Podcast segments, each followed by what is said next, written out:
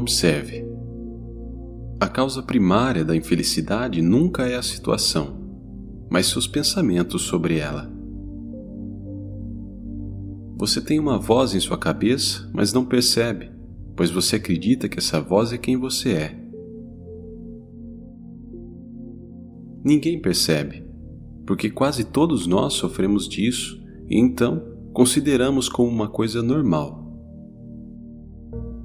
Enquanto você pensa, você acredita que é você quem está pensando.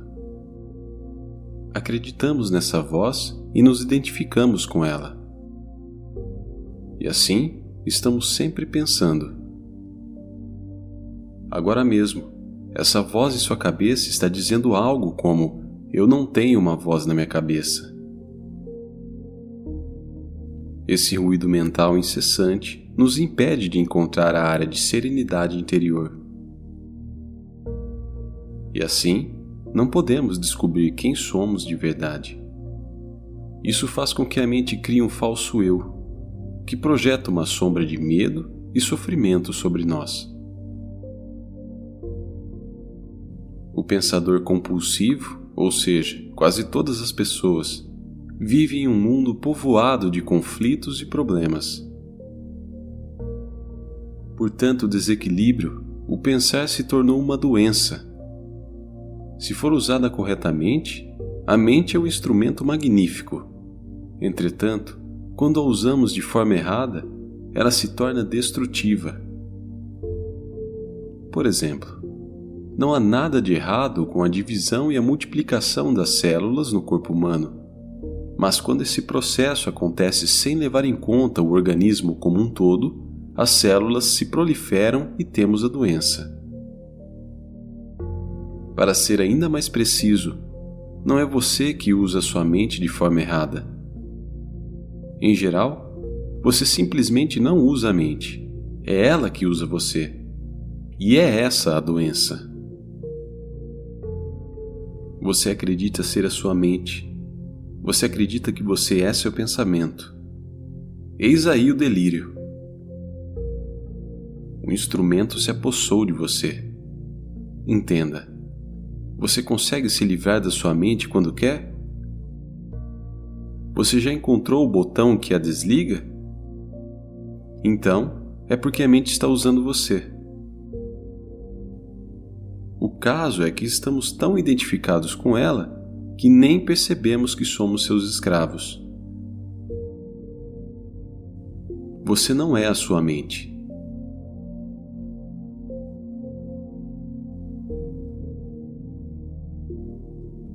Se alguém vai ao médico e diz: Ouço uma voz dentro da minha cabeça, provavelmente será encaminhado a um psiquiatra. De uma forma ou de outra, Praticamente todas as pessoas ouvem uma voz ou algumas vozes o tempo todo dentro da cabeça.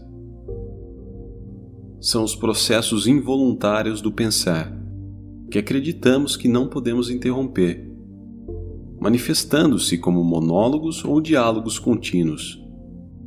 A voz comenta, especula, julga, compara, desculpa, gosta, desgosta, etc a voz não precisa ser relevante para a situação do momento, pois ela pode estar revivendo o passado recente ou remoto, ou ensaiando ou imaginando possíveis situações futuras. Às vezes, essa trilha sonora é acompanhada de imagens ou filmes mentais. E assim, vemos e julgamos o presente com os olhos do passado e construímos uma imagem totalmente distorcida.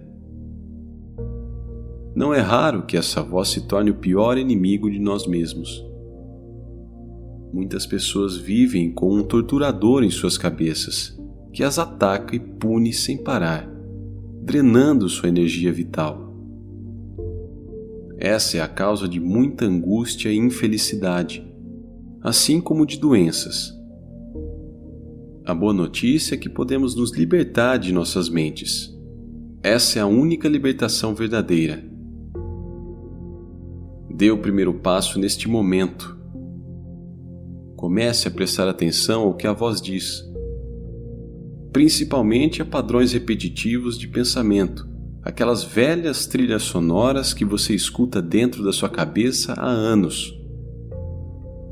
A liberdade começa quando percebemos que não somos a entidade dominadora, o pensador. Saber disso nos permite observar a entidade. Seja o observador dos seus pensamentos. Você está abaixo do pensar. Você é a quietude sob o ruído mental. Você é a consciência disfarçada de pessoa. No momento em que começamos a observar o pensador, ativamos um nível mais alto de consciência. Começamos a perceber, então, que existe uma vasta área de inteligência além do pensamento e que este é apenas um pequeno aspecto da inteligência. Percebemos também que todas as coisas realmente importantes, como a beleza, o amor, a criatividade, a alegria, a paz interior, surgem de um ponto além da mente. É quando começamos a acordar. Apenas observe. Ouça a voz dentro da sua cabeça esteja lá presente como uma testemunha. Seja imparcial ao ouvir essa voz. Não julgue nada. Não julgue ou condene o que você ouve. Porque fazer isso significaria que a mesma voz acabou de voltar pela porta dos fundos. Você logo vai perceber: lá está a voz e aqui estou eu, ouvindo-a, observando-a. Sentir a própria presença não é um pensamento. É algo que surge de um ponto além da mente. Assim, ao ouvir um pensamento, significa que você está consciente não só do pensamento, mas de você mesmo, como uma testemunha do pensamento. Isso acontece porque uma nova dimensão de consciência acabou de surgir. Quando você ouve o pensamento, você sente uma presença consciente, que é o seu eu interior, mais profundo, por trás do pensamento. O pensamento, então, perde o poder que exerce sobre você e se afasta rapidamente. Porque a mente não está mais recebendo a energia gerada pela sua identificação com ela. Esse é o começo do fim do pensamento involuntário e compulsivo quando o pensamento se afasta, percebemos uma interrupção no fluxo mental, um espaço de mente vazia. No início, esses espaços são curtos, talvez apenas alguns segundos, mas aos poucos se tornam mais longos. Quando esses espaços acontecem, sentimos uma certa serenidade e paz interior. Esse é o começo do estado natural de nos sentirmos em unidade com o ser, que normalmente é encoberto pela mente. Esse não é um estado egoísta, mas um estado de generosidade. Com a prática, a sensação de paz e serenidade vai se intensificar. Na verdade, essa intensidade não tem fim você vai sentir brotar lá de dentro uma sutil emanação de alegria, que é a alegria do ser. Nesse estado de conexão interior, ficamos muito alertas. Estamos presentes por inteiro. Ao penetrarmos mais profundamente nessa área da mente vazia, começamos a perceber o estado de pura consciência. Nesse estado, sentimos a nossa própria presença com tal intensidade e alegria que os pensamentos, as emoções, nosso corpo, o mundo exterior, tudo se torna insignificante comparado a ele. Outro método possível, além do observar o pensador, é criar um espaço no fluxo da mente, direcionando o foco da nossa atenção totalmente para o agora tornando-se consciente desse momento presente, aqui e agora. Agindo assim, desviamos a consciência para longe da atividade mental e criamos um espaço de mente vazia, em que ficamos extremamente alertas e conscientes. Essa é a essência da meditação. Na vida diária, é possível pôr isso em prática dando total atenção a qualquer atividade rotineira, normalmente considerada como apenas um meio para atingir um objetivo, de modo a transformá-la em um fim em si mesma. Por exemplo, todas as vezes que você for subir ou descer escadas em casa ou no trabalho, preste muita atenção a cada passo, a cada movimento, até mesmo a sua respiração.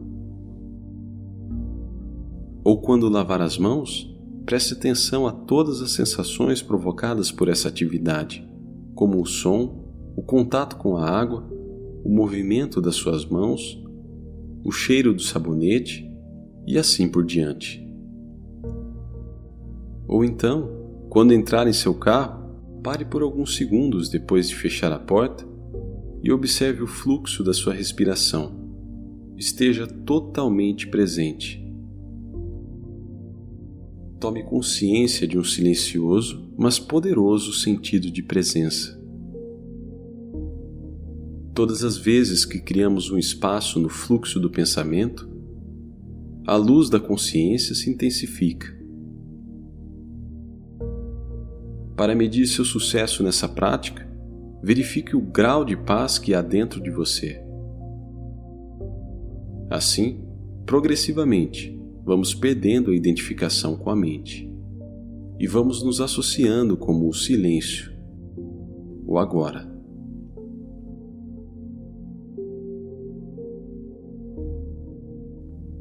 seguindo nessa prática de presença e de observação aos pensamentos, um dia você pode se surpreender sorrindo para a voz que há dentro da sua cabeça, como você sorriria para as travessuras de uma criança. Isso significa que você já não está mais levando tão a sério o que se passa pela mente, pois seu eu interior não depende mais disso. Em resumo, nosso maior obstáculo é que nos identificamos como a mente. Esse é o passo mais importante na caminhada em direção à iluminação. É aprendermos a nos dissociar de nossas mentes. E essa mudança está disponível e ao alcance de todos.